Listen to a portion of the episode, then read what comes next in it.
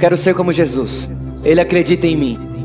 Não tenho direito de não acreditar em mim. Quero ser como Jesus. E ele acredita nas pessoas. Não tenho direito de não acreditar nas pessoas. Quero ser como Jesus. E ele fez tudo por amor. Não temos o direito de não fazermos tudo por amor.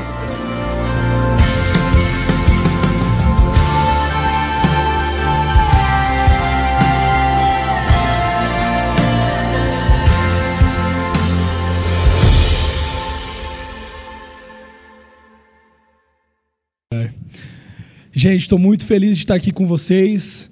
Uma super apresentação dessa, né? Dá até medo de, do que eu vou falar aqui em cima. Mas estou muito feliz de estar com vocês. O Vitor é um grande amigo. A gente tem desenvolvido essa amizade, não apenas como seres humanos, mas recebendo aquilo que o Espírito Santo tem depositado na vida dele. E a gente tem sido muito abençoado no sul do Brasil pelo seu pastor, por essa igreja. Eu estive com vocês quando vocês ainda nem estavam neste lugar, né? Era ainda no buffet. É, eu tive num culto lá bem especial com vocês, foi muito legal. E é muito legal acompanhar aquilo que Deus tem feito nessa casa, esse processo na vida de vocês, é, o que vocês estão caminhando. E eu creio que Deus vai levar vocês para lugares ainda mais, mais profundos aqui em São Paulo, né? aqui em São Caetano. Deus vai usar essa igreja como um referencial para o Brasil, uma igreja do amor de Deus. Eu creio que isso não é apenas só para a vida do Vitor, para a vida da Luísa, né? Mas que cada um de vocês será um referencial para o nosso país de influenciadores, de transformadores dessa geração. Amém? E antes da gente começar, eu separei aqui algumas fotos das, das minhas filhas, da minha esposa, só para você conhecer um pouquinho. Essa daqui é minha mais nova, a Esther, tem um ano e um mês. Essa outra é a Alice, de três anos. Essa daqui é a minha esposa, Paula. E aqui tem uma foto da nossa família no dia que a gente descobriu que minha esposa estava grávida de um menino, né? Então a gente está tá vindo um terceiro aí, vai chegar agora no final desse ano. Tomara que não seja no dia do casamento do Vitor, né? Porque está marcado para chegar em dezembro esse bebê. Então a gente vai vir, ela vai estar tá com o barrigão aí, vamos ver o que vai acontecer, né? qualquer coisa a gente vai para casa do Rica, né? Se, se der qualquer BO aí. Mas essa é a nossa família e a gente lá da igreja, daí na Floripa, a gente é muito feliz de construir esse relacionamento com vocês. Saibam que vocês têm uma casa lá, uma família, quando vocês forem tirar férias, ou também quando vocês quiserem lá conhecer a gente, as portas estão abertas para cada um de vocês. Amém? Gostaria de fazer uma oração para que a gente iniciasse nessa noite. Deus, nós te agradecemos pela tua presença neste lugar que é tão palpável. Nós te agradecemos pelo teu espírito que sonda o nosso coração, que conhece as nossas intenções e motivações. E é esse mesmo Espírito que comunica verdades espirituais a todos nós. Este Espírito que molda o nosso caráter e molda o nosso interior, segundo o caráter de Cristo. E não existe mais nada que nós podemos fazer a não ser agradecer a Ti, Deus, por um privilégio tão grande que é essa comunhão com o Teu Santo Espírito. Nós te amamos por isso, nós te amamos por acreditar em seres humanos, em pessoas tão falhas, em pessoas tão errantes. Nós te agradecemos porque antes mesmo de nascermos, o seu, o seu coração já estava no relacionamento com o ser humano, o seu, o seu, a sua visão já era muito maior, os seus pensamentos já eram muito maior a nosso respeito. E nós te agradecemos por esse voto de confiança, Deus. Nós te agradecemos por na verdade um amor avassalador, um amor que nós não podemos explicar, um amor que nós não podemos decifrar, que nós não podemos colocar em palavras, é o teu amor. Nós te agradecemos por esse amor que está aqui nessa noite tocando os nossos corações. Eu oro que o teu espírito venha, Deus, e abra a mente, abra os ouvidos espirituais, os corações, os olhos espirituais daqueles que talvez estejam surdos, daqueles que estejam talvez duros, talvez aqueles que estejam longe do relacionamento com íntimo contigo. Eu oro que neste momento o teu espírito venha suavemente abrindo os ouvidos, falando aos nossos corações e que essa transformação interna em nós, ela venha a ser um reflexo das nossas atitudes, das nossas palavras, que ainda essa semana nós possamos provar daquilo que tu vais fazer essa noite aqui, Deus. Te agradecemos pela tua presença. Fala neste lugar. Espírito Santo, tu és livre. tu és livre. Nós oramos agora todas as amarras sejam quebradas, toda condenação que existe neste lugar, toda, toda culpa que possa haver na mente daqueles que chegaram neste lugar, talvez turbulentos, preocupados, ansiosos com o seu futuro. Nós oramos agora que essa condenação caia, que essa condenação seja cancelada e que o espírito do convencimento, o espírito de sabedoria, o espírito do consolo venha agora, o espírito da paz tome conta do nosso interior, tome conta da nossa mente. Deus, nós te damos controle total nessa noite, total, total. Que todos os exemplos, todas as histórias, todo versículo, tudo seja de acordo com aquilo que tu estás dirigindo, para que nós não percamos nada daquilo que tu tens para realizar nessa noite. Te agradecemos, Deus. Amém. Você sabe que pai, principalmente um pai novo como eu, tenho 29 anos, a gente tem muita história para contar com a, com a galera, da, né, com a, com a criançada ali. Muita história é, que a gente não espera, muito cocô, é, que vem em, hora, em horas oportunas, né? Muita bagunça, depois de faxina em casa, você ainda tem que arrumar né, coisas que você, ah, enfim, já tinha organizado. E esses dias eu passei uma situação muito interessante com a minha filha. Estava sozinha, minha filha de três anos. Nós estávamos indo para um encontro, alguma coisa assim da igreja, e minha esposa não estava em casa, só estava eu e ela. E eu arrumei ela bem bonitinha ali, coloquei um, um vestidinho, coloquei um arquinho nela, né? Ela estava toda bonitinha. A minha mais velha é bem princesinha, assim, toda dengosa, né? Gosta de passar batom, gosta de se arrumar. E a gente foi no elevador, e daí no elevador tinha uma senhora. E daí, essa senhora começou a elogiar minha filha. E a, e a minha filha estava muito solta ali naquele momento. Estava rindo, né? Tava é, bem espontânea. E a mulher começou a elogiar ela. Nossa, que cabelo bonito. Que vestido bonito. E daí eu comecei a ficar sem graça, né? Porque a Alice estava rindo, mas não estava nem prestando atenção naquela senhora. Daí eu falei, filha, o que, que a gente fala, né? Quando alguém nos elogia. Daí, e ela não falava nada, não olhava para a cara da mulher. E eu, filha, né? E você começa a querer cutucar, né? Filha, o que, que você fala? Né? A gente falou obrigado, tentando induzir ela ali, agradecer a mulher. E, cara, nada, nada, rica, sério. Eu comecei a ficar com uma vergonha daquela, daquela senhora. E sabe quando aquela, é aquela senhora assim, já mais, sei lá, experiente, né? Você percebe assim que meio. que, que gosta de talvez um, um ouvir algumas coisas, espera algumas coisas, né? Sei lá, a gente às vezes cria essa imagem, né, de senhoras que são mais exigentes, né, principalmente com pais jovens. E, então eu sabia que aquela mulher queria um obrigado, queria, né, uma retribuição. Então eu não podia deixar em branco. Então eu fiquei insistindo, filha, o que, que a gente fala? E daí eu comecei a falar, filha, por favor, fala, né? Eu quase estava implorando ali para ela agradecer os elogios da mulher. Até que no momento eu falei, filha, quando alguém faz um elogio, a gente precisa dizer obrigar, e ela não falava nada. Eu, obrigar, rica, ela não falava nada. De repente eu falei, obrigar, ela virou e falou assim, banana! Ela olhou pra cara da mulher e falou, banana! E ficou falando banana pra cara da mulher. Gente, eu não sabia onde que enfiava a minha cara. Foi a situação mais envergonhadora que eu já tinha passado, né, até hoje. A mulher meio que fez uma cara de um risinho, mas eu sei que ela não gostou, né? Eu agradeci ela, mas enfim. É muito engraçado como a genuinidade e a simplicidade das crianças, elas tocam o nosso coração e como nós somos ministrados pelo Espírito Santo ao observar uma criança se relacionar com um adulto ou até mesmo interagir com a gente. Porque muitas vezes a gente se preocupa tanto com o que os outros pensam de nós, ou até mesmo com os padrões que foram impostos pela sociedade, ou até mesmo pela educação que nós recebemos dentro de casa ou na escola, que a gente se sente meio forçado ou meio incumbido né, de agir e falar certas coisas em certos momentos. Mas a criança não. A criança, independente daquilo que você ensina para ela, existe uma idade que ela é ela. Ela, ela é simples, ela é genuína, ela, ela, ela, ela é alegre. Né? E, e sabe, queridos, eu sou tão ministrado. Existem alguns sorrisos que só as minhas filhas conseguem arrancar de mim. Existem algumas reações que mesmo quando ela está errando, mesmo quando ela faz algo errado, não tem jeito, eu me controlo, eu dou risada. Porque existem coisas que as minhas filhas fazem que são tão excêntricas sobre elas, são tão únicas sobre elas, que é impossível eu não ter uma reação de alegria ou de felicidade, mesmo quando isso não é da forma como eu esperava que fosse.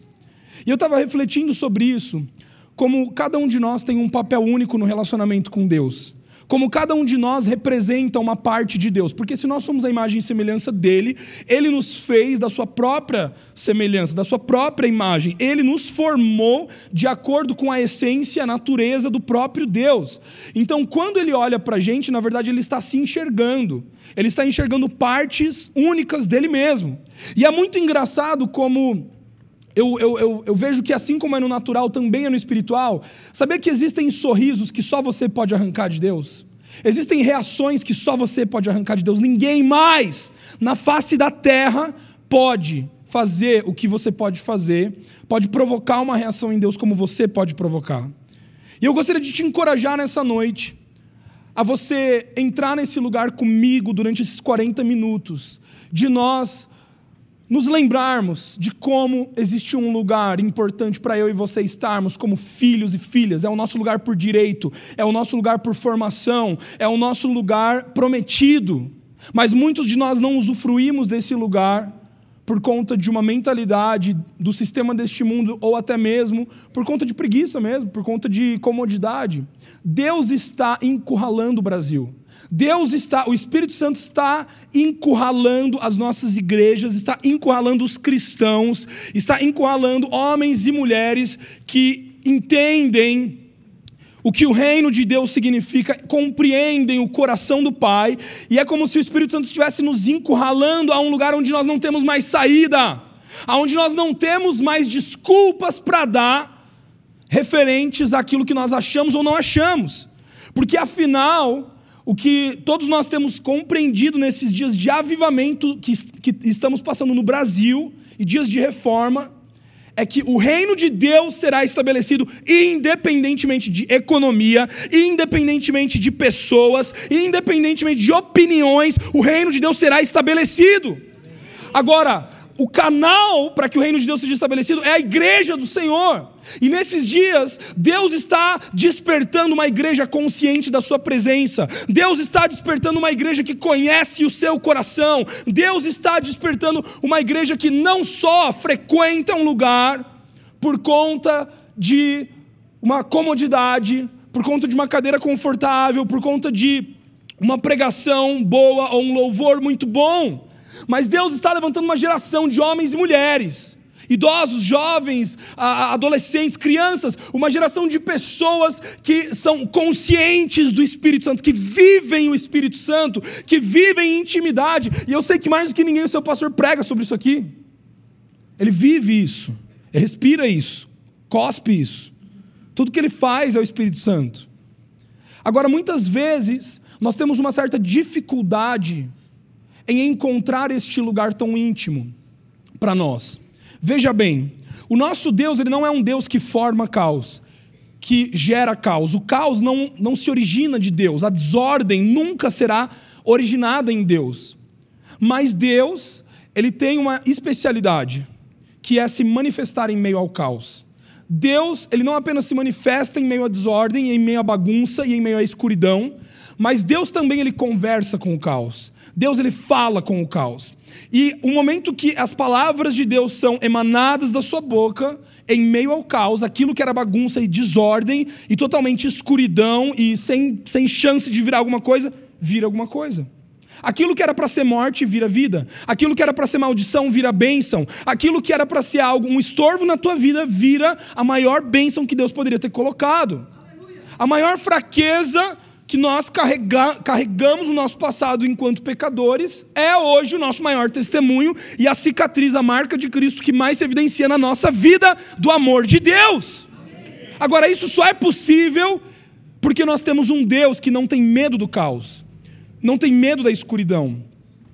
Agora, a fé, ela só pode se manifestar aonde existe mistério, aonde existe caos. Porque se a fé se manifestasse em meio à luz, onde está tudo aceso, se a fé se manifestasse em meio onde está tudo ordenado, você concorda comigo que não é fé? Porque tudo aquilo que você enxerga que já está certinho, não pode ser fé.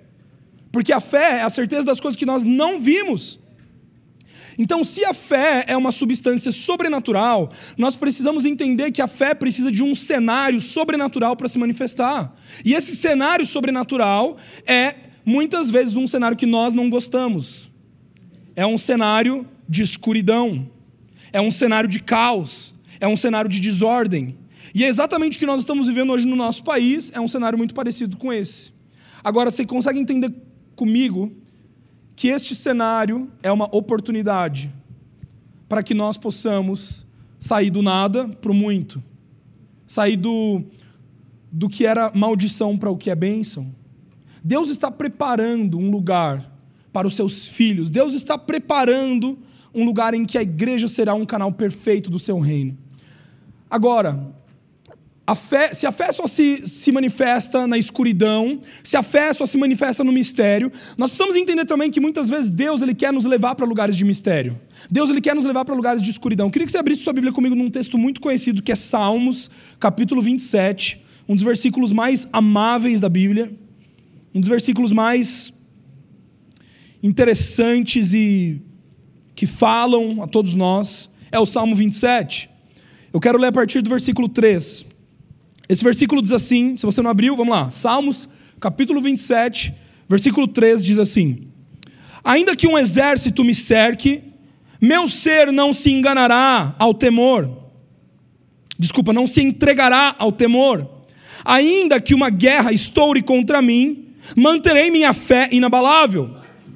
Um anseio manifestei ao Senhor e a sua realização buscarei que eu possa viver na casa do Senhor todos os dias da minha vida, para contemplar a glória do Senhor e buscar Sua orientação no seu templo. Pois no dia da adversidade, diga comigo, no dia da adversidade, Ele me protegerá, diga, protegerá. E estarei abrigado, diga, abrigado no recôndito do seu tabernáculo, acima das altas, dos altos rochedos, serei colocado em segurança. Até aqui. Gente, essa, esse capítulo, essas passagens elas são tremendas.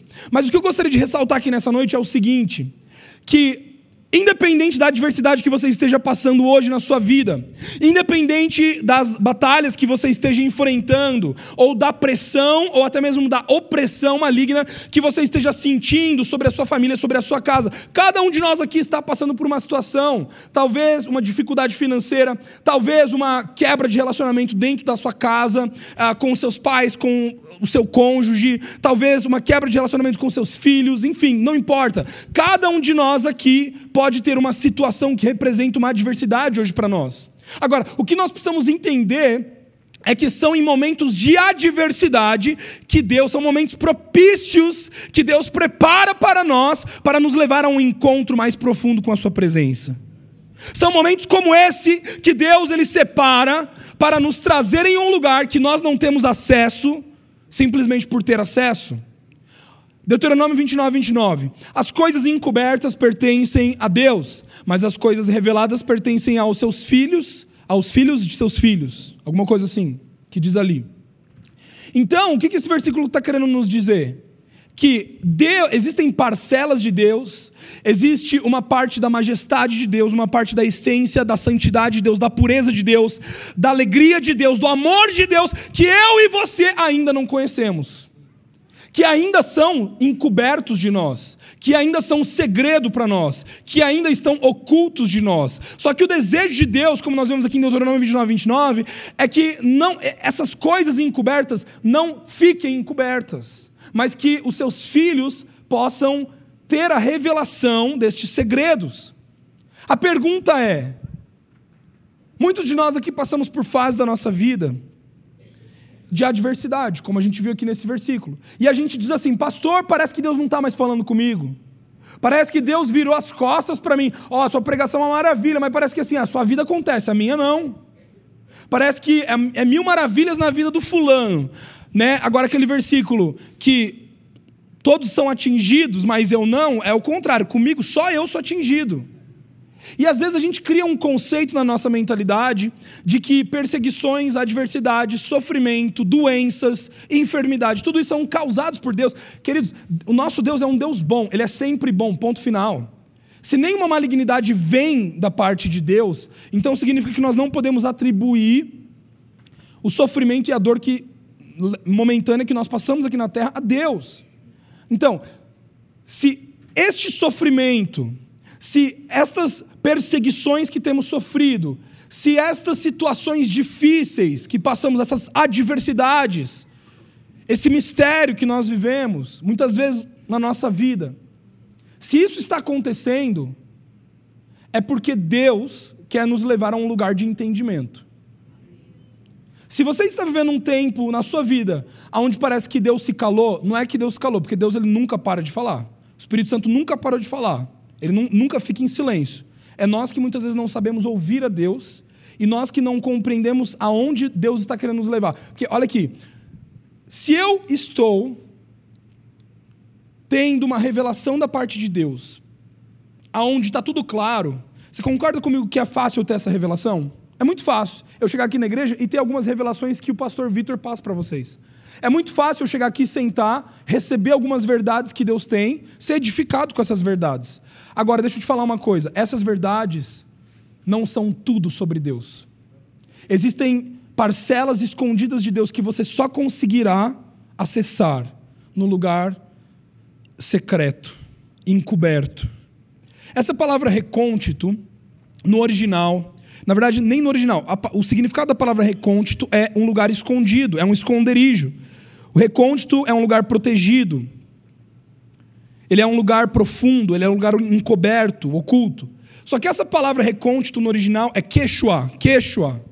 Essa palavra quechua, ela significa o quê? Um côvado, uma caverna, ela também tem o significado de um lugar perigoso. E ela também tem o significado, que eu gosto muito particularmente desse significado, que é caverna do leão. Essa palavra queixo significa caverna do leão, a mesma palavra que é usada lá em Daniel também, quando Daniel é jogado na cova. E é muito interessante isso, queridos, porque o lugar que Deus tem para nós, o lugar de intimidade, o lugar secreto, nem sempre será um lugar iluminado. Está fazendo sentido? Nem sempre será um lugar onde você terá todas as peças do quebra-cabeça na sua frente, você vai conseguir enxergar todos os passos. Na maioria das vezes, o lugar de intimidade, o lugar de revelação profunda, significa um lugar encoberto. Um lugar perigoso. Por que perigoso? Porque a caverna do leão é um lugar onde você pode morrer a qualquer momento. É tudo escuro, você não, você não tem você não sabe para onde ir, você não tem os passos ali que você pode dar. Agora, olha que interessante, queridos. O que, que a morte representa nesse lugar de intimidade com Deus? Quando a gente fala sobre morte em Deus, nós estamos falando sobre nós morrermos para tudo aquilo que não é parecido com Jesus. Quando nós entramos em um lugar de secreto. Quando nós entramos em um lugar que nós não estamos compreendendo as coisas, na verdade, parece que tem fases da nossa vida que a gente entra em fases, assim, em momentos, parece que eu não estou entendendo mais nada. Parece que eu não estou compreendendo os caminhos que Deus tem para mim. É, é, ou não é? Parece que às vezes a gente está vivendo anos assim. Eu não sei vocês, mas esse é um ano na minha vida que eu estou me sentindo muito assim. Aonde parece que tudo que eu sabia eu já não sei mais. Deus já está fazendo uma bagunça aqui na minha mente. Parece que tudo aquilo que eu tinha de certeza sucumbiu. Parece que toda, todas as finanças que eram bem estruturadas na minha família, na minha casa, deu uma balançada. E você começa a questionar, tá, Deus, o que, que você está querendo com isso? E sabe, queridos, na minha opinião, quando nós achamos que nós não estamos mais ouvindo Deus, quando nós achamos que Deus está escondendo a sua face de nós, isso significa que, na verdade, Ele quer nos encontrar num lugar mais profundo, num lugar mais escondido, onde Ele possa revelar os seus segredos para nós. Só que para eu entrar nesse lugar, me custa. E é um custo de morte. É um custo de algumas coisas em mim que precisam morrer. E esse é o motivo a qual muitos de nós não entramos neste lugar secreto. Este é o motivo que muitos de nós não entramos neste lugar profundo. Por quê? Porque muitos de nós estamos muito ligados com coisas que nos embaraçam, com coisas que nos prendem, com situações que nós não conseguimos deixar. Agora, querido, o lugar encoberto. É um lugar onde tudo aquilo na sua vida que não se parece com Jesus precisa morrer. E vai morrer. Não tem jeito. Não tem jeito de você entrar na tocaia do leão e não haver morte ali dentro. O lugar do esconderijo de Deus é um lugar de morte. É um lugar onde as coisas podres elas têm que sair. E só aquilo que é puro vai sendo refinado dentro de nós. As características mais puras de Deus em nós vão sendo reveladas. Então, veja bem, é preciso fé para acessar esse lugar. É preciso muita coragem para acessar esse lugar. Vamos lembrar lá de Juízes 6. Juízes 6 conta a história de um cara chamado Gideão, lembra disso? Gideão está é muito interessante a história, não vou ler aqui, só vou parafrasear bem rápido, porque tem a ver com isso. Mas o povo de Israel, eles são totalmente oprimidos pela nação de Midian, a ponto da nação de Midian acabar sempre com as plantações, com as colheitas, com os animais e também destruindo a cidade de Jerusalém. Então, estava tudo destruído. E o povo de Israel, o que, que eles faziam? O que, que, diz ali em Juízes 6? Depois você pode ler na sua casa. Que o povo de Israel construía para si esconderijos nas rochas, nas cavernas. Só que a gente vê que esse esconderijo que eles estão construindo na rocha é um esconderijo diferente de Salmos 27. Porque a gente vê que o povo de Israel estava levantando altar para Baal. Sabe o que significa Baal? O Deus da prosperidade. Olha que engraçado. Tudo aquilo que o povo de Israel estava sendo roubado era aquilo que eles estavam tentando recolocar com as suas próprias forças. Sempre quando na nossa vida a, área, a gente é atacado numa área específica, a nossa tendência como seres humanos é o quê? Tentar levantar um altar para um outro Deus que não é o nosso Deus, exatamente naquela área. Então eu vou ser atacado nas finanças, o meu Deus se torna o dinheiro. Quando eu começo a entrar em uma adversidade na minha vida, eu começo a ser atacado no meu relacionamento familiar, eu começo a ser atacado no meu casamento, eu começo a ser atacado na minha identidade sexual. Então, sempre quando uma questão muito, muito assim entra, pode ter certeza que a nossa tendência como seres humanos sempre vai tentar equilibrar esse lugar, estabelecendo um altar que não seja o altar de Deus, e a nossa tendência vai, vai ser entrar num esconderijo que não é o, não é o recôndito. E isso, queridos, vai trazer uma morte que não é a morte que nós queremos usufruir. Quantos estão entendendo aqui nessa noite? E se torna o quê? Covil de ladrões, esconderijo de ladrões. O recôndito, ele é um esconderijo do leão. Mas a caverna que é construída no altar de Balão é um esconderijo de ladrões. Porque o povo de Deus estava roubando de Deus. Eles estavam servindo outro Deus que não era o próprio Deus. E o resultado disso é que a mão de Midian só estava pesando. E olha que interessante, é muito legal. Depois você lê lá Juízes 6. Mas diz que é, no momento que Gideão ele saiu, ele foi plenamente cheio do Espírito Santo e ele saiu do seu esconderijo, de um esconderijo que era um esconderijo de morte, um esconderijo que era não era o esconderijo certo.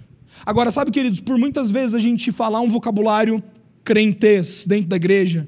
Por muitas vezes a gente se alimentado somente por músicas gospel ou indústria gospel, não tem nada contra isso, mas quando a gente só se alimenta da revelação de outras pessoas, quando nós nos alimentamos das experiências que outras pessoas tiveram na caverna do leão, o que acaba acontecendo é que nós tornamos essas próprias experiências os nossos ídolos, nós tornamos essas músicas os nossos ídolos, nós tornamos essas, essas frases, esses jargões evangélicos os nossos ídolos.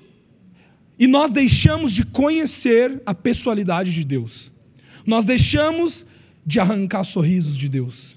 Porque, queridos, o lugar do, do recôndito é um lugar de arrancar sorriso de Deus. Você sabia que até nos seus erros você arranca sorriso de Deus? Até nos seus erros.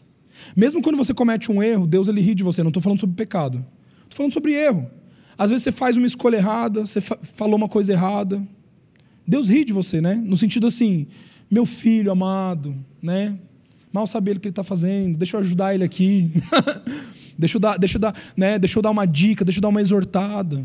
Enfim, sabe, queridos? Então, nós precisamos entender que esses são dias onde Deus está avivando o Brasil. Nós temos visto curas, milagres, nós temos visto as igrejas sendo cheias, nós temos visto uma revolução no nosso país, mas tudo isso está acontecendo porque Deus está falando com o caos, Deus está falando com a escuridão, e o desejo de Deus é levar a sua igreja neste lugar. Sabe, queridos, entender a dependência de Deus no caos é a coisa mais difícil que eu e você temos, o trabalho mais difícil que eu e você temos. Porque você estar em meio à escuridão, ali, num lugar onde você não tem para onde ir, você não tem resposta. E você depender totalmente do Espírito Santo, você sabe que é você não ter no dia seguinte o, com qual dinheiro pagar a conta. E você viver na dependência de Deus. Quero contar um testemunho breve para vocês, mas esses são dias onde eu e minha esposa a gente está vivendo muito assim. É uma situação, até passou no jornal esses dias, de muitos dos brasileiros, que a gente casou, né? Casal recém-casado, faz quatro anos que a gente está casado, beleza. Casamos, daí a gente começou a ter filho, né? Como você pode perceber, adoidado, já estamos no terceiro. E a gente quer ter quatro, né? Então falta um ainda para completar a lista. Mas é, a gente começou a ter filho. Então, num determinado momento, isso foi ano passado, a gente falou assim: tá, vamos mudar de apartamento, vamos ficar mais próximo da igreja. Né? A gente morava numa localização mais afastada, né, para ter algo um pouco mais em conta. Então, a gente mudou. Só que daí começou toda esse, essa bagunça no Brasil. Na verdade, já tinha essa bagunça, né, mas isso começou a piorar, piorar, piorar. Resumo da questão. Hoje, o financiamento que nós pagamos, habitacional, é um financiamento que está assim, sabe, sabe acho que vocês sabem do que eu estou querendo dizer aqui, né? Quando as contas elas batem na trave, assim, se olha ali, se analisa e fala, não vai dar. Não vai dar para pagar esse final do mês, né? E queridos, o que tem acontecido é que Deus ele não tem apenas suprido a nossa necessidade, mas sabe, Deus ele tem nos dado mais do que o suficiente. Nós temos conseguido ser generosos, nós temos conseguido abençoar pessoas, nós temos conseguido até mesmo. Olha o que aconteceu esses dias, Vitor. Olha que engraçado isso. Eu e minha esposa, a gente foi atender um casal lá no norte da ilha, né? Porque quem não sabe, Floripa é uma ilha. E a gente foi atender um casal lá no norte da ilha. E daí, eu estava voltando, estava voltando lá da, da casa deles. Falei assim para Paula, amor, Tô com vontade de fazer batata frita. Vamos chegar em casa fazer batata. A gente nunca faz fritura, né? Pra tentar manter o corpinho, né? Corpinho, isso daqui já tá, né? A gente já começa a usar uma blusa mais larga para esconder aqui o que tá por baixo, né? Mas eu falei assim, amor, vamos fazer uma batata frita? E daí ela falou assim, né? Vamos e tal. Daí ela virou e falou assim: sabe, amor, faz muita bagunça em casa, muita fritura. Eu, eu, queria tanto ter uma air fryer. Não sei quantos aqui conhecem o que significa uma air fryer, né? Mas é aquela panela elétrica que você só liga na tomada e ela frita o alimento sem óleo. Só que a gente não tava com condição de comprar uma air fryer. Daí eu peguei e falei assim para ela: "Nossa, amor, boa ideia, a gente podia mesmo ter uma air fryer, né?" Daí nós dois rimos, ela falou assim: "É, muito para frente a gente vai conseguir comprar isso". Gente, a gente nem orou pelo bagulho. A gente nem colocou lá na nossa geladeira para orar. Sério, tô te falando. Eu comentei com ela, ela comentou comigo, a gente riu dentro do carro. No dia seguinte, pessoal, no dia seguinte, ela recebe uma mensagem de uma, de uma, de uma das jovens que era pastoreada por nós, que agora está morando em outra cidade, falando assim: Pastora Paula, eu ganhei um negócio num concurso que teve aí. E, eu, e tem uns três casais da igreja que estão para casar, que eu estava separando isso daqui para dar de casamento para eles. Só que ontem à noite o Espírito Santo começou a me incomodar, falando assim: não é para ninguém, é para o Gabriel e para Paula que você vai dar isso. Daí ela mandou uma foto e falou assim: por um acaso vocês precisam de uma air fryer? assim, sabe, gente, naquele momento que minha esposa mostrou aquilo, eu e ela, a gente, a gente começou a chorar, a gente começou, eu nem lembro da nossa reação. Mas foi, foi um toque tão lindo de Deus. Foi um toque tão lindo do dedo de Deus. Por quê? Porque aquilo ali foi um milagre. Aquilo ali foi uma demonstração de amor. Aquilo ali foi uma demonstração da bondade de Deus. Aquilo ali foi uma demonstração que Deus fala em meio ao caos e à escuridão. Agora, querido, se nós estamos muito preocupados com o nosso egocentrismo, se nós estamos muito preocupados com o nosso orgulho, se nós estamos muito preocupados em não sair da zona de conforto e não, em, e não pisar no lugar de total dependência de Deus, sabe o que a gente vai fazer? Nós vamos passar por milagres assim, desapercebidos. Porque eu poderia muito bem ter dito assim: ah, não, é só um air fryer. Que legal, nossa, que coincidência, né? Gente, em Deus nada é coincidência. E sabe, às vezes a gente só fica esperando a, o milagre né, da, da conta bancária vindo 5 mil reais do nada ali. Mas nós passamos desapercebidos milagres pequenos que Deus vai fazer no nosso dia a dia, que na verdade não são pequenos, que são demonstrações da bondade do amor de Deus. Sabe, queridos, nós precisamos entender que viver nesse lugar do recôndito é um chamado que Deus está fazendo para toda a igreja. Nós não podemos escolher o covil de ladrões. Porque Jesus diz: vocês estão transformando a minha casa de oração em um lugar de roubo. Em outras palavras, estava refletindo, esses dias foi meu irmão que me falou isso, a gente estava conversando sobre oração. E o Fi estava falando assim, falou assim, Gabriel, eu estava pensando nesses dias, é, eu acho que a nossa oração, ela vai chegar a um nível tão profundo um dia em Deus, vai ser um, um entendimento tão profundo de oração, que nós vamos nos transformar na nossa oração. Que as nossas ações, a forma como eu trato a minha esposa vai ser minha oração. A forma como eu trato meus filhos é minha oração. A forma como eu trato meu patrão, a forma como eu trabalho dentro da minha empresa, a forma como eu lido com as pessoas, isso já é minha oração para Deus. E eu só concluo que isso é verdade baseado no testemunho da Airfry. Entendeu? Eu não tive que fazer uma liturgia ali pedindo para Deus aquilo ali. Mas Deus, Ele conhece as necessidades. E quando a gente vive independência íntima, mesmo não entendendo o mistério, porque mistério ninguém entende, escuridão, ninguém entende, aquilo que está encoberto, ninguém entende, só Deus pode nos revelar. E essa jornada de andar nesse lugar é difícil. É muito difícil. Não custa nosso carro, não custa nossos relacionamentos, não custa dinheiro, custa tudo. Andar num lugar de dependência total de Deus custa tudo. Será que nós, será que nós somos capazes de dizer Deus, custe o que custar? Custe o que custar, eu quero conhecer mais de ti. É uma oração forte de fazer. Quantos aqui entendem o que eu estou dizendo? É uma oração bem forte. Mas eu creio que esses dias Deus está despertando a igreja para uma vivência além da internet, uma vivência além da fama, uma vivência além de esquentar um banco de uma igreja ou de participar de um ministério, uma vivência além de fazer uma viagem missionária, gente, tudo isso não é errado. Só que quando nós perdemos a essência de viver no lugar do recôndito, significa que nós não estamos mais conhecendo as profundezas de Deus e também significa que nós deixamos de nos tornar conhecidos por Deus. É uma via de mão dupla, né? Eu conheço a Deus, mas eu também me faço conhecido por Ele. Porque Jesus diz: é, nos últimos dias vocês vão chegar lá, eu profetizei em teu nome, fiz isso, fiz aquilo, mas eu não vos conheço. Então, tão importante quanto as coisas que nós conhecemos sobre Deus, são as coisas que nós desconhecemos sobre Deus. É a mesma importância. E tão importante quanto as respostas que eu já tenho hoje, é importante as respostas que eu ainda não tenho. Será que mesmo sem resposta eu consigo caminhar em fé? Será que mesmo sem norte eu consigo caminhar em fé? Será que eu posso dizer, custe o que custar, eu te seguirei? Custe o que custar, eu irei para esse lugar onde o Senhor está me atraindo?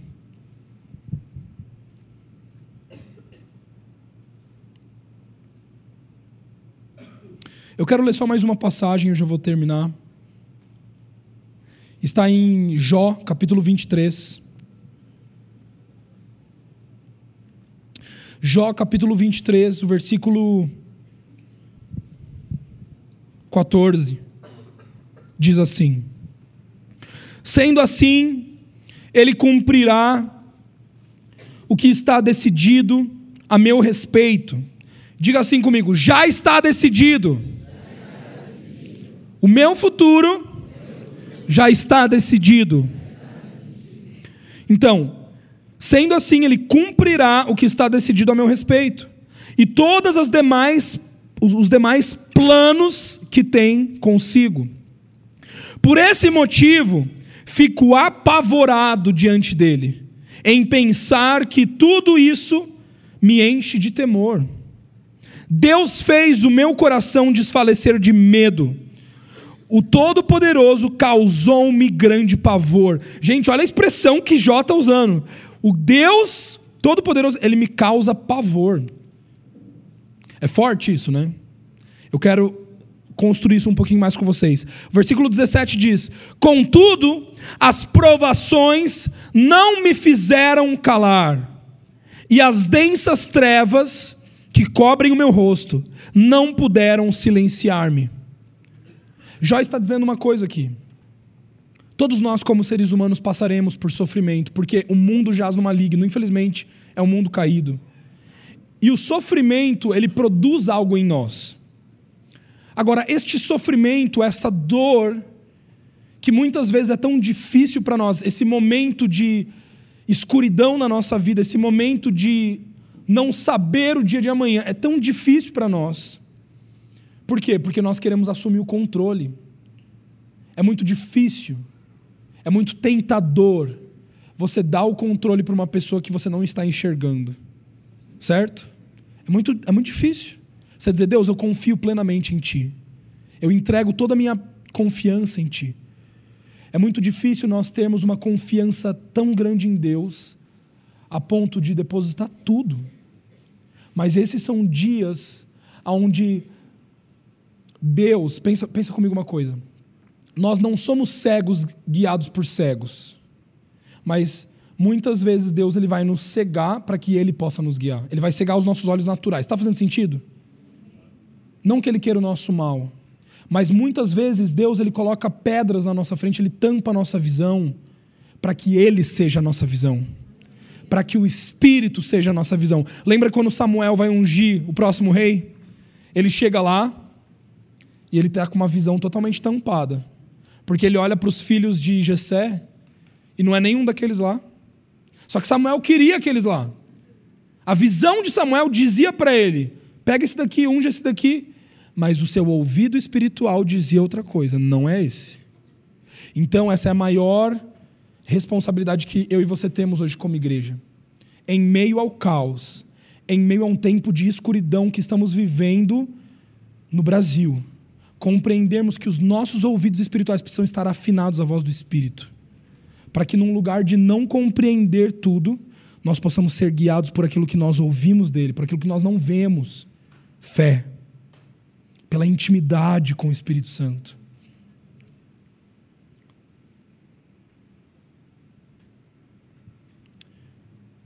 E era isso que eu queria deixar com vocês nessa noite. Eu creio que alguns de vocês, eu queria orar né, um pouco, porque enquanto nós estávamos ali no louvor, Deus falava algumas coisas sobre algumas pessoas. E eu realmente creio que quando nós entendemos esse lugar, de estar no secreto. Não existe nada que pode nos parar. E antes de eu orar por você, eu gostaria de contar esse testemunho. Eu e a minha esposa, quando a gente era recém-casado, nós fizemos uma viagem para a China missionária, né?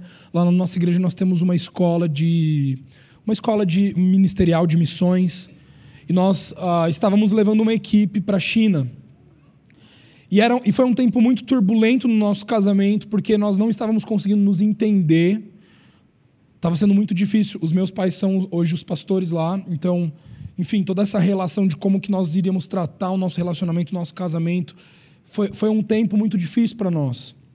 E havia muitas questões que a gente estava descobrindo ainda de como seria esse ajuste. E a gente foi para essa viagem totalmente é, cegos do nosso relacionamento. Havia. A gente, tava, a gente não estava entendendo o que estava acontecendo. Haviam pensamentos que cruzavam nossa mente, pensamentos malignos, pensamentos de engano. E ao chegar nessa viagem, um, no, nos últimos dias a, a missão foi incrível, Deus usou sobrenaturalmente, tem experiências sobrenaturais para contar, não é isso que eu quero hoje frisar. Mas chegou num momento que nós estávamos lá e a gente foi tirar um dia de turismo, nós fomos visitar a muralha da China. E quando nós estávamos descendo a muralha da China, aconteceu um acidente terrível. Minha esposa se acidentou, né? E ela foi completamente massacrada eram tipo bondinhos, assim, né? A gente estava pegando esses bondinhos e, enfim, não vou explicar tudo, mas ela foi totalmente massacrada. E eu nunca tinha tido uma experiência na minha vida assim, onde parece que o fôlego de vida de uma pessoa está sumindo na sua frente. E, e, ela começou a ter desmaios ali. Ninguém falava inglês, só falavam chinês. Nunca falei chinês na minha vida, não, não sabia nada, a gente só falava inglês. A gente estava com uma equipe, né? E, e, a gente começou ali naquele momento. É, foi um momento de trevas, gente. Foi um momento de escuridão total. Aonde não enxerguei mais nada. Não conseguia enxergar, não conseguia pensar, não conseguia raciocinar. E ela começava a desmaiar. E todas as vezes que ela acordava, uma vez que ela acordou, ela, ela falou assim: Gabriel, eu tô sentindo muito frio. Eu tô com muito frio. E daí ela desmaiou de novo. Daí outra vez que ela acordou, ela falou: Eu não tô mais conseguindo enxergar nada. E o olho dela tava regalado assim. E ela falou: Tá tudo, tá tudo preto, eu não tô conseguindo mais ver nada. E por fora ela tava tudo bem, mas a gente tava com medo de que alguma, algum órgão interno havia se rompido, sei lá, alguma coisa assim, uma hemorragia interna. E a gente pegou a ambulância e fomos pro hospital. E, gente, no caminho do hospital, ela estava ali deitada e eu, eu desmontei naquela, naquela ambulância. E eu não conseguia clamar mais nada a não ser o nome de Jesus. Eu não, eu não saía mais nada da minha boca. Eu só conseguia clamar Jesus. Eu me debrucei sobre ela, eu comecei a chorar ali, eu comecei a clamar o nome de Jesus. E foi um momento muito breve ali de escuridão, mas um resumo de tudo que aconteceu. Nós fomos para o hospital, chegamos no hospital, é, a gente, eu e a, a gente sempre faz seguro viagem para todos os alunos da nossa escola, né? Para todo mundo estar tá bem segurado. E nessa viagem eu não fiz para mim e para ela. Você acredita, Rica? Nessa viagem a gente esqueceu. E eles nos levaram para um hospital de estrangeiros lá em Pequim, né, na capital, que é um hospital caríssimo. E não é aqui como no Brasil que tem uma, um hospital público. Então a gente chegou naquele hospital, meu, a menina morrendo quase, uma situação assim terrível. Eu não sabia o que estava acontecendo. Chegou um médico é, e o médico começou a fazer o procedimento inicial nela. E daí eles levaram ela para uma outra sala ali de emergência e de repente veio já um cara com uma plaquetinha. Oi, senhor, né? Como você está? Nananana. É, então, como que você vai pagar a conta? Vocês têm seguro? Nananana. Eu falei, não, não temos. Daí ela falou, tá, a conta de vocês já está em 5 mil dólares. Meu, a gente tinha acabado de chegar, chegou ali, não fez nada na mulher. Examinou ali, não fez nada, já estava em 5 mil dólares a conta. Tipo, loucura. Daí, é, meu, naquele momento, um desespero começou a tomar conta da minha alma. Um desespero, uma, primeiro, uma preocupação, um desespero com ela. Menina tá morrendo, vai morrer aqui. Estou, sou casado seis meses com ela. O que, que eu vou falar pro pai dela? Total, assim, já estava passando várias coisas pela minha cabeça. Daí já vem essa questão financeira, eu estava pensando, da onde eu vou tirar 5 mil dólares para pagar? E mesmo que eu pague 5 mil dólares, provavelmente vai ter mais tratamento. Como que eu vou arrumar esse dinheiro? Enfim, gente, resumindo a história. O médico trouxe ela de volta, eu falei pro cara da prancheta, eu não tenho dinheiro. Primeiro eu não falei não tenho dinheiro, eu falei assim, eu vou ver. Daí eu só conseguia clamar Jesus. Eu só conseguia falar Jesus, Jesus, Jesus. E daí voltei Ali o médico falou: a gente vai precisar fazer uns procedimentos dela urgente. Levaram ela para fazer tomografia, raio-x, todas essas coisas, porque por fora não tinha nada. E nisso levaram ela, o cara da prancheta voltou. Falou, e aí, você já tem uma definição? Eu falei, não, tô pensando ainda, tô vendo. Tá, porque agora já está em 8 mil dólares. E, gente, a conta ela ia subindo assim, tipo, em minutos, triplicava, é, é louco o negócio. E aquela conta começou a aumentar, até que teve um momento que chegou um médico e ele, é, ele chegou, ele parou, eu expliquei a situação para ele, falei, gente, eu não tenho dinheiro, não tenho cartão de crédito com esse limite, eu não tenho nada, eu não, tenho, eu não sei como que eu vou pagar isso. E daí o médico virou para mim e falou assim, olha, a sua esposa precisa de tratamento agora, é risco de vida. Se você tirar ela daqui, ela pode morrer. Você está entendendo o que eu estou dizendo? Daí eu falei, moço, eu entendo, mas eu não tenho... E eu não falei para ela que da questão financeira, enfim, Pensa naquele negócio. Ninguém ali comigo, eu sozinho com ela. Eu deixei a equipe, a equipe toda dos alunos com meu irmão. Não sabia onde que ele estava. Era um bando de jovem na China. A gente sem celular. Gente, sério, um monte de coisa assim. Tava, era muita, era muito desespero. Era muita, era muita situação que estava me cegando naquele momento. E daí o médico saiu e trocou o turno do médico. Gente, foi, um, foi em questão assim de minutos.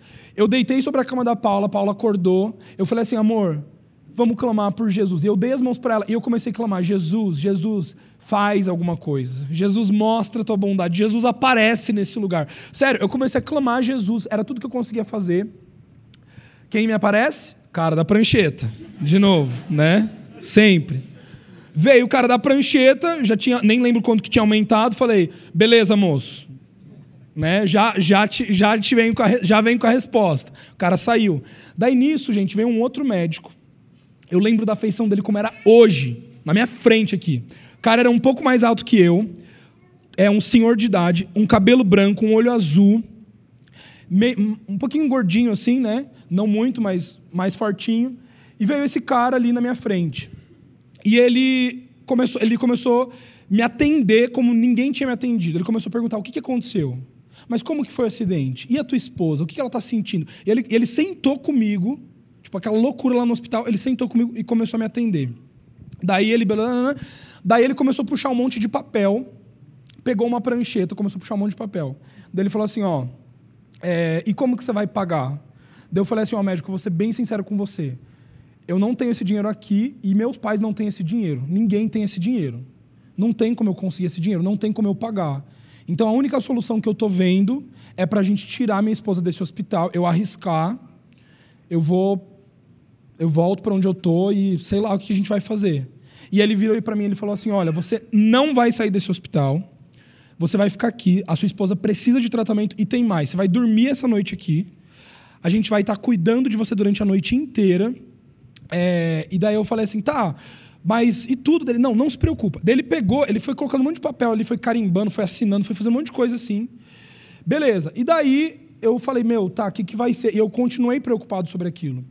Daí a gente foi tratado, ela foi tratada, foi medicada. Resumindo, gente, milagre total. Não havia nada nela, nada no interior perfeita, perfeita. É, ela tinha tido distendimento muscular e para a batida que tinha sido, meu, com certeza tinha acontecido alguma coisa ali. Foi Deus que livrou, foi cura total, certeza absoluta disso, milagre. E a gente voltou para o quarto de hotel. Gente, para o quarto de hotel, para o quarto do hospital. O quarto que eu fiquei ali naquele hospital de Pequim é um dos melhores quartos que eu já dormi na minha vida. Melhor do que qualquer hotel que eu já fiquei. Um quarto fenomenal. A comida, eles traziam coisa para a gente durante a noite a gente foi super bem atendido, enfim, foi uma noite espetacular. No dia seguinte, trouxeram os remédios, saímos do quarto, bonitinha lá e tal, fomos passar na secretaria. Chegando na secretaria, daí o cara da rece... quem que eu encontro? O cara da prancheta, né, para trazer a gente para a realidade. Daí o cara chegou e falou, ó, é, beleza, então aqui somando todo o total, vai dar, acho que era 35 mil dólares. 35 mil dólares. Como que você quer pagar? Daí, meu, naquele momento, tudo aquilo que a gente tinha ganhado de Deus, né? Foi assim, tá, não era Deus, né? Era só coisa da minha cabeça. E eu falei assim, mas moço, é, ontem tinha um médico aqui. E esse médico, ele, ele ouviu toda a história. Eu falei que foi um problema, na verdade foi um acidente causado pela, pelo, pela empresa que cuida Aliás, se você for na muralha da China algum dia na sua vida, cuida, viu? Aqueles bondinhos lá são assassinos. Então, é, eu falei, foi empresa e tal, expliquei. E daí, eu explicando isso pro cara da prancheta, né? Falando tudo, nananana. Então, a gente. É, expliquei para ele, conversei com ele, e daí ele falou sobre o tratamento, que ele não deixou a gente sair daqui. Eu quis sair daqui, mas ele não liberou a gente para sair do hospital e tal. Daí ele falou assim: tá, e o que, que você tem na sua mão de documento?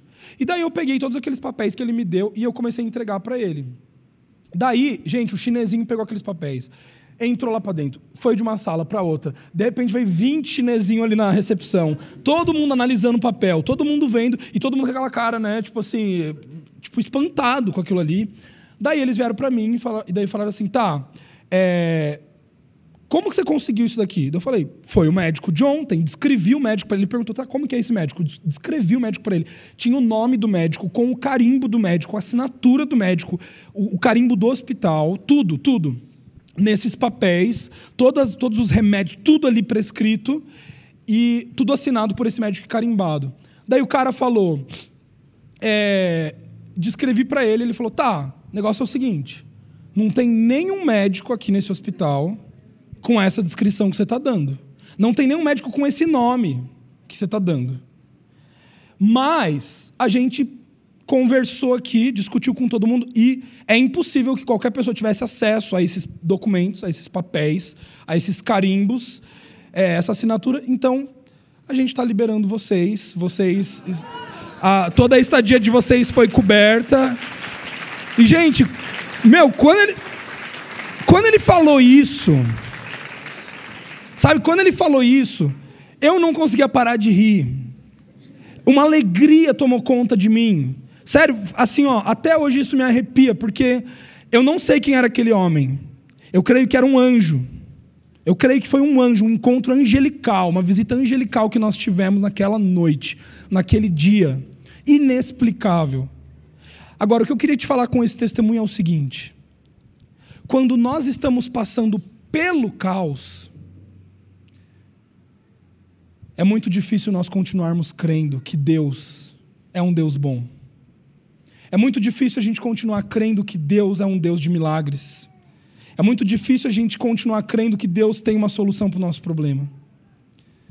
Mas sabe, queridos, Deus, eu vejo que assim, o coração de Deus não se alegra mais quando ele percebe que filhos e filhas vivem no recôndito, na dependência total, e passam por esse momento de sofrimento em intimidade, em alegria, confiando em fé, Hoje, me lembrando né, daquilo lá, eu vejo que eu poderia ter exercido muito mais fé, porque a minha fé, gente, a minha fé não foi uma fé, fé, fé, sabe? Eu acho que assim, se Jesus estivesse ali, ele falaria assim, ô oh, homem de pequena fé, porque eu não exerci grande fé, mas mesmo com o meu nível de fé, Deus fez algo. Deus quer trabalhar em uma igreja que vive no mistério, que vive no caos, que vive na escuridão mas que conhece o seu Deus na intimidade. E que não teme más notícias, que não teme a adversidade, e que não teme as circunstâncias à sua volta. Você pode fechar os seus olhos.